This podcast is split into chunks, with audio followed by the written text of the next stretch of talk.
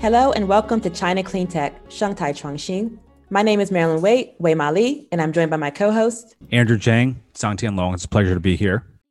For our final podcast episode in this series, we are so pleased to introduce to our listeners Dr. Ma Jun, founder of the Institute of Finance and Sustainability, IFS, in Beijing. IFS is China's leading independent proponent of green finance in the service of climate friendly, and sustainable development, both within China and abroad, especially in the emerging economies along the Belt and Road. IFS brings together leading international finance experts at the national and local levels in China to promote green finance. Areas of focus include international collaboration, energy and climate change, ESG investment, green tech innovation and investment, and financing nature based solutions. In addition to leading IFS, Ma Jun is the director of the Green Finance Professional Committee of the China Finance Society and a member of the Monetary Policy Committee of the People's Bank of China. He chairs working groups within the NGFS, the network of central banks and supervisors for greening the financial system, and is the former chief economist of the Research Bureau of China's central bank. Welcome, Ma Jun. Tell us about your origin story. How did you come to start IFS? First of all, thank you very much for inviting me to join this uh, podcast. Uh, in terms of origin of IFS, let me start just a few words about myself. I joined the PBOC, the uh, Central Bank of China, in early 2014. Before that, I spent 20 something years in the financial sector, including the World Bank, IMF, and uh, Deutsche Bank. After I joined the central bank, I led the drafting of China's green finance guideline and uh, co-chaired the uh, G20 Green Finance Study Group and after I left the central bank in the end of 2017, I launched uh, two research centers at Tsinghua University. And last year, I created this IFS, which is the Institute of Finance Sustainability, which uh, consolidated some of my research team and a few existing think tanks in the space of uh, green finance and sustainability. Now, the IFS has uh, five centers, which covers uh, energy, climate, ESG investing, nature-based solutions, green technology, and international cooperation, especially the green investment principle for the Belt and Road. And we're working with many, many uh, stakeholders, including governments, international organizations, financial institutions, and the corporates, trying to help them to develop a plan to green their operation, especially in the green finance uh, space. Great. That's a, a varied international and domestic China career and background. So tell us more about the key activities of the Institute, both right now and for the future. Now, we try to be influential and innovative think tank. Uh, just give you one example of what we do in the carbon neutrality space, as that uh, President Xi Jinping announced a carbon neutrality target for China by 2060. So many provinces begin to look into how to implement the carbon neutrality objective. And we actually started much earlier, more than a year ago. I led a team to uh, Chongqing municipality, which is a provincial level economy. And we began to plan for the uh, carbon neutrality and the uh, green finance roadmap for achieving uh, net zero. And now this report has been uh, finished, 150 page. It's becoming a model uh, for many other provinces and cities. We're getting a lot of calls from other localities for us to help them to develop their carbon neutrality plan and to develop the uh, zero carbon communities, which I think will become very popular uh, in many, many places in China. The other few centers within the IFS are also working on quite a few innovative topics. For example, we are developing a green tech database, which will consolidate both international and domestic green technologies and will make this available to the financial community, especially PE and VC, in China. And uh, the other center is working on various kind of ESG products for the Chinese banks, asset managers, and uh, helping some of the PE and VC to do ESG due diligence, uh, which is a very new kind of due diligence compared with the uh, traditional financial due diligence of companies. And the more importantly, it's the international aspect that we are working on, which is called GIP. GIP refers to the Green Investment Principles for the Belt and Road, which uh, was launched by China Green Finance Committee that I chair and the City of London back uh, in the late 2018. Now this GIP network has uh, 38 members or signatories. They are coming from 14 countries regions, including all the largest financial institutions in China and most of the large financial institutions in Europe and UK. And they're committed to uh, make more green investment and low carbon investment in the emerging markets. So that's that's varied along the Belt and Road, 14 countries, including domestically in China with these green investment principles. What has been done in China in the area of green finance, and what are some of the obstacles? Well, in China, as I said, uh, we started off by establishing what we call a green financial system in 2014, 2015.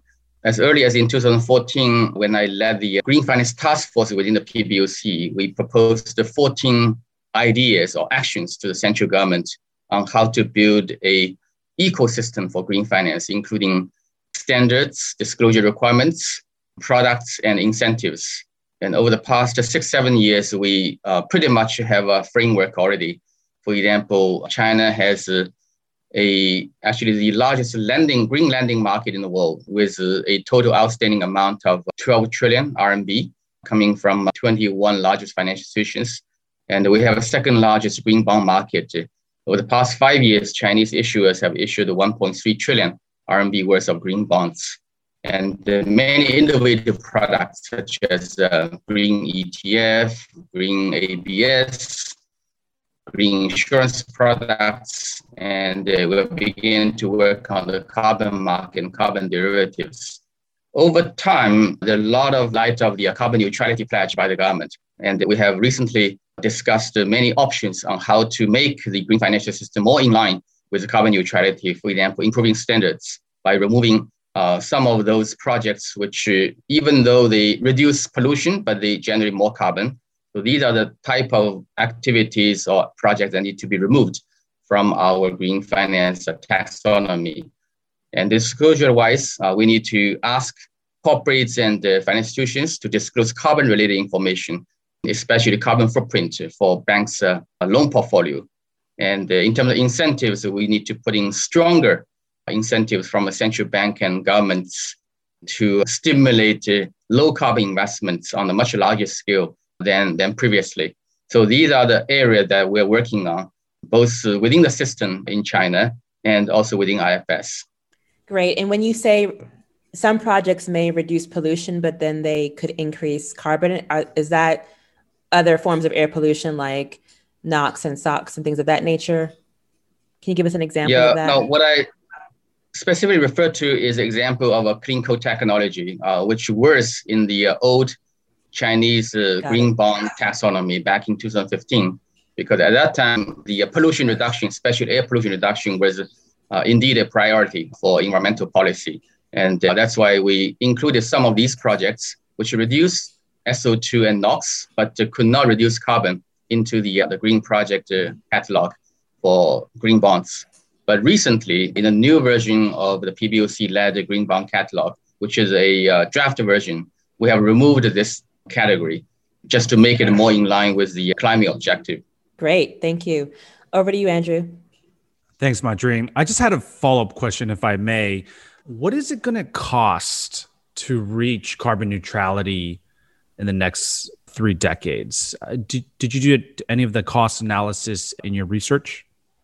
Yeah, some of my colleagues have done a few studies, and we in the IFS also did a few studies. For example, the national level estimate coming from a team in Tsinghua uh, Climate Institute shows that the China needs to invest 138 trillion RMB in the coming 30 years uh, in order to getting closer to carbon neutrality.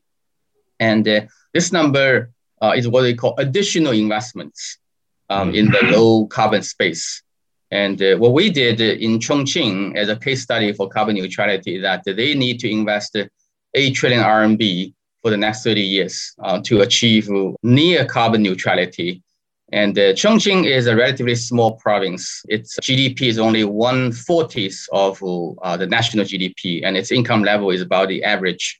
So if you multiply uh, this eight by 40, as a very rough estimate of national need for green finance, I think it's going to be a few hundred trillion RMB that's needed. Great, thank you. So moving on to my next question, Madrine. So what can be done collectively by China and other countries, including the US, in mobilizing finance for the global climate agenda?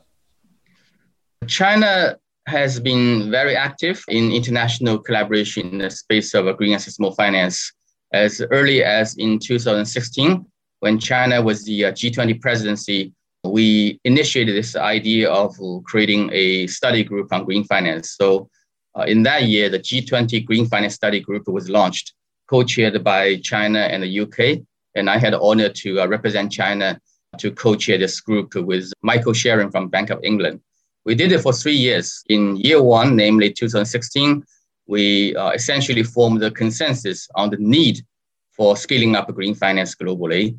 And the second year in 2017, we developed uh, quite a few new ideas, including the need to conduct environmental climate risk analysis by financial uh, institutions.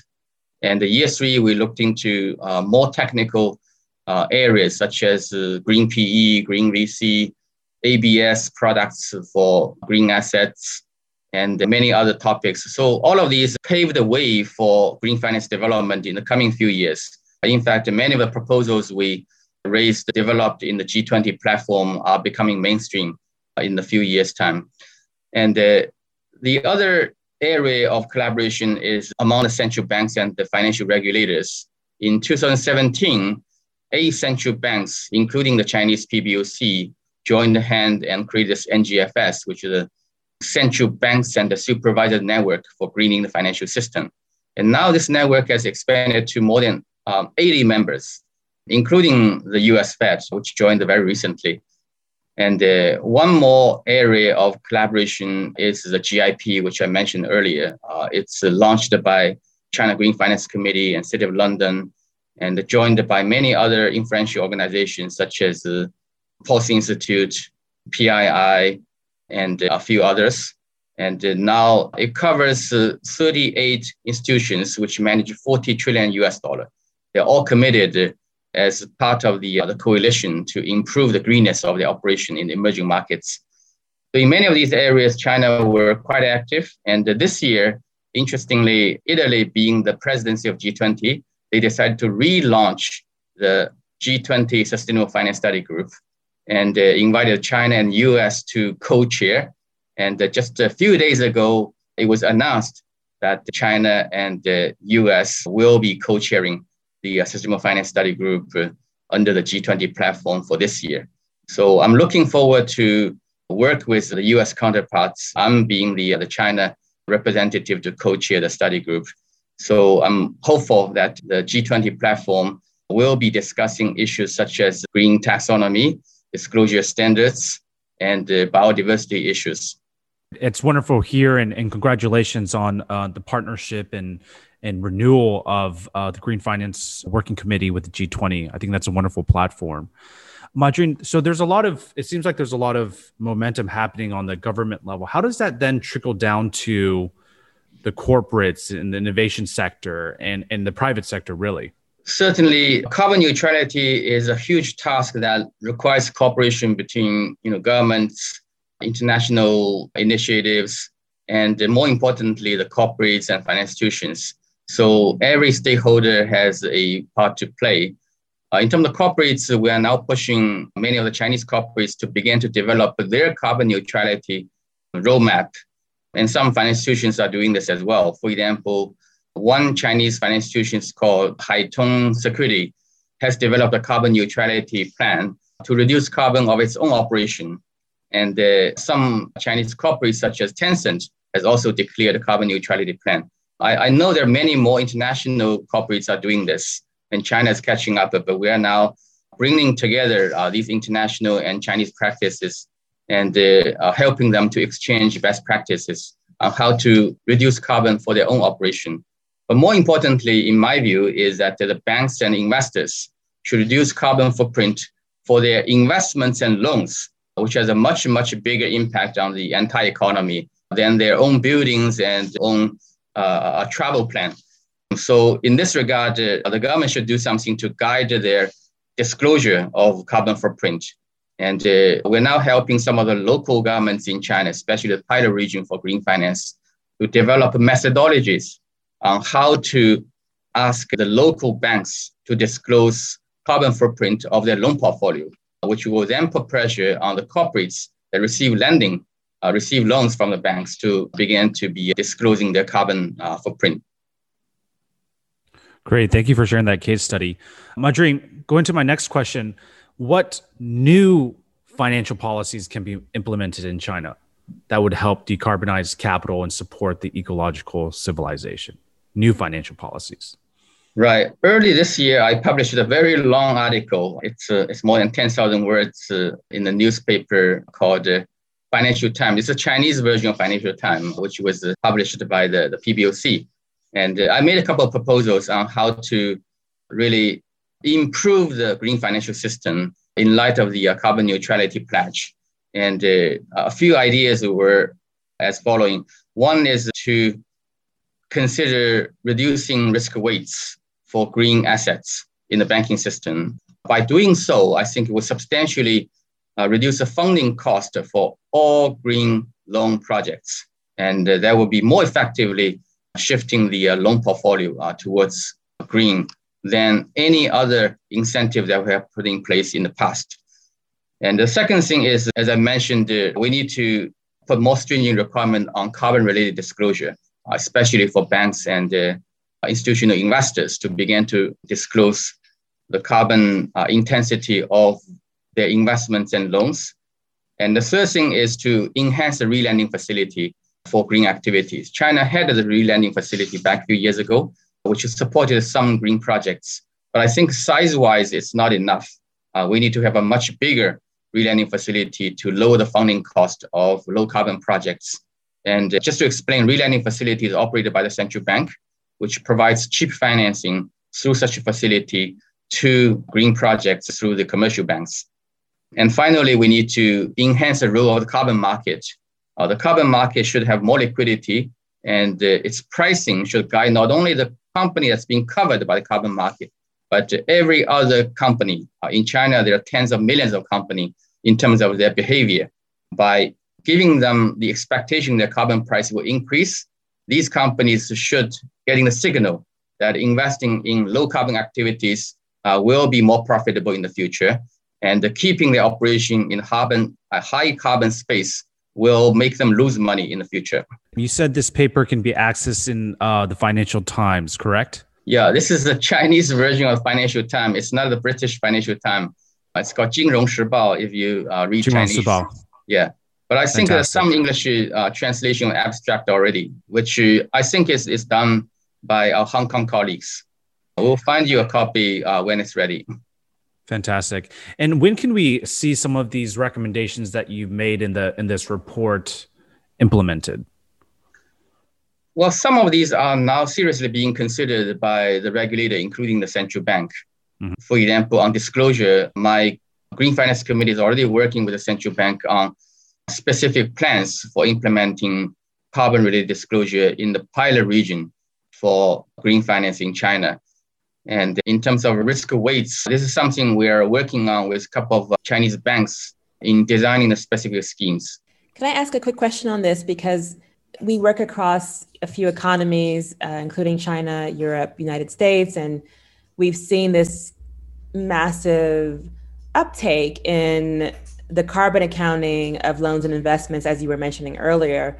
So, the Partnership for Carbon Accounting Financials, PCAF, now has over 100 asset managers and banks signed up. I'm wondering what is what's your suggestions for in terms of how to bring this carbon accounting for financed emissions more broadly across China to the the large banks and the asset managers, taking from, for example, PCAF? I think uh, now these new ideas would uh, by knowledge sharing.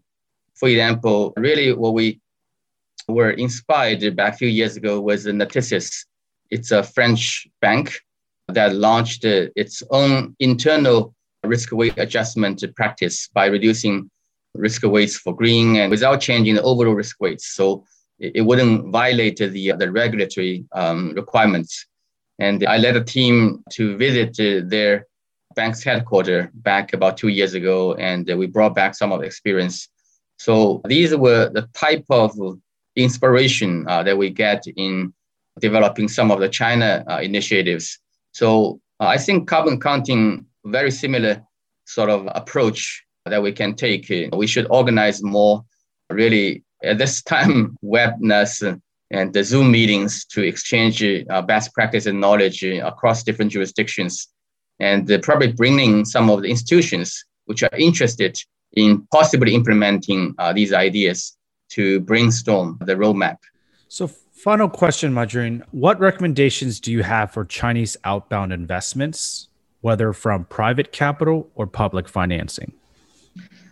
There are a couple of ideas that we are working on. For example, one is to put in place a more stringent uh, environmental impact assessment uh, requirement by the government, by, for example, the NDRC, Environmental Ministry, or the financial regulator for those entities that they regulate, which means that uh, before the Chinese corporates or financial institutions decide to make an investment or make a loan to overseas projects, the environmental climate impact need to be carefully assessed.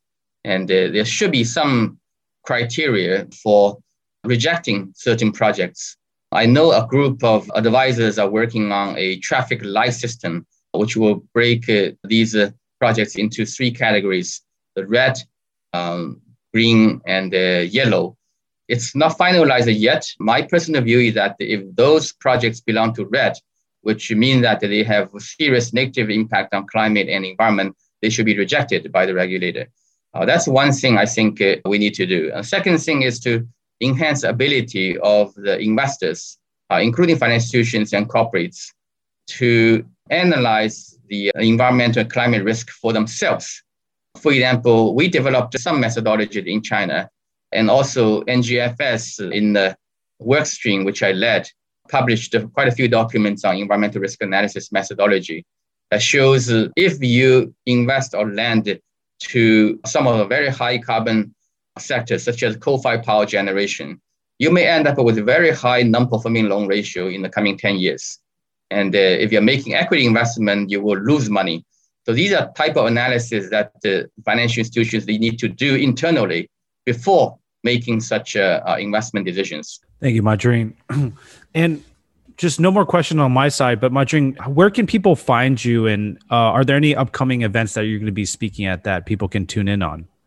Oh, there are just too many. I'm invited to join all kinds of uh, events every few days. So my different uh, sort of networks uh, will announce uh, these activities. You know, I'm associated with many of the international platforms, and also within China, I'm chairing the Green Finance Committee of China Society for Finance Banking, and I have sort of heads uh, with many institutions related to green and sustainability. So all of them will be putting out their advertisement on, on events, which I may may join. Well, thank you, Ma Jun. We really appreciate it. This has been a rich conversation, especially hearing the story of how you got started and how you continue to start this new Institute for Finance Sustainability and all of the new policies that could be implemented that would help drive this transition. So thank you again, Ma Jun. Thank you, Marilyn. Thank you, Andrew, for the opportunity.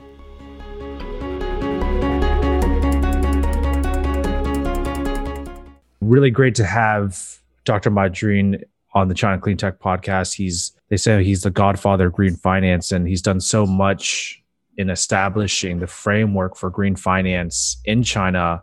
And what he mentioned that China is the the second biggest green bond issuer, which is pretty amazing because remind me, Marilyn, that they only established the green bond issuance was in 2014, 2015 but yeah, it's it's it's great to hear a lot of the think tanks and reports that he's working on now. He's he seems to be wearing lots of hats, and I'm very interested to see the traffic light system framework and strategy that's coming out from one of his think tanks.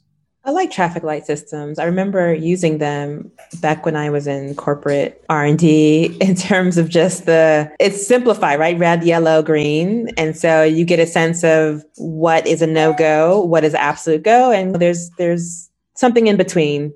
So that's interesting. I think definitely I like the keep it simple, stupid approach to life. Yeah.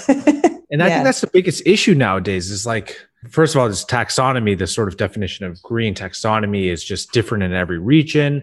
Terminology is used differently. And can I say to, for the record, I do not like green taxonomy. I do not like green taxonomy because you can go you, down a rabbit hole of arguing about every little thing. What's what is in not. Yes. Yeah. And it's kind of besides the point. Just count the carbon. Tell us how many tons of CO2 equivalent are associated with that with whatever activity, and let's call it a day. Yeah. Yeah. That's that's where I sit. So yeah, exactly. So I, I do think simple, stupid is better. And if there's a way to because a lot of people don't come from the climate space, right? So you're asking all these corporates to say adopt these new standards and d- disclosures and you just need to make it really simple or else people are are going to see it as a a huge burden and not be able to do well on it in terms of delivering the right data delivering the right material for it and that it's just it's just put off to the side. And so yeah i'm looking forward to seeing that. I like that it seems that there's movement on carbon accounting for banks and asset managers at least interest in exchanging, learning more, and implementing that. So that's encouraging. And I think, as Ma Jun said, if that were mandated for all of the FIs in China, then you could start to see the non financial corporates also do the accounting because essentially they would want to have that done to receive the loan or the equity investment. Mm. And so it's a way of forcing the entire system to count carbon once mm-hmm. your bank or your investor is required to provide it, that means they ask you for it, which means you mm-hmm. have to provide it as a non financial corporate. It trickles down to the other stakeholders. Right. So I like that there seems to be some consistency across regions in that that is a basic requirement to achieving this net zero carbon neutral world by 2050.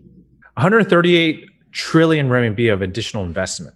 That's a lot of for money. over 30 years. What is that in USD? Roughly 21 trillion. Yeah. 21 over trillion. 30 years. Yeah. So actually that that's range. not a lot of money. Yeah. For such a huge economy over 30 years. So it's very doable. So yeah. just to give you a, to give our listeners a sense, there's almost 30 trillion sitting in Chinese bank accounts. Mm. Like at any one time. And so I think it's encouraging. I, I, think it's very plausible, very doable. 100 gigawatts. Uh, China is doing 100 gigawatts of solar wind, I think, forecasted for this year. And with those kind of numbers, I definitely think all of this is, is very much possible. So exciting times that we're in. And I want to be able to find an English version of this report and hope to maybe get that from Madrine later this week.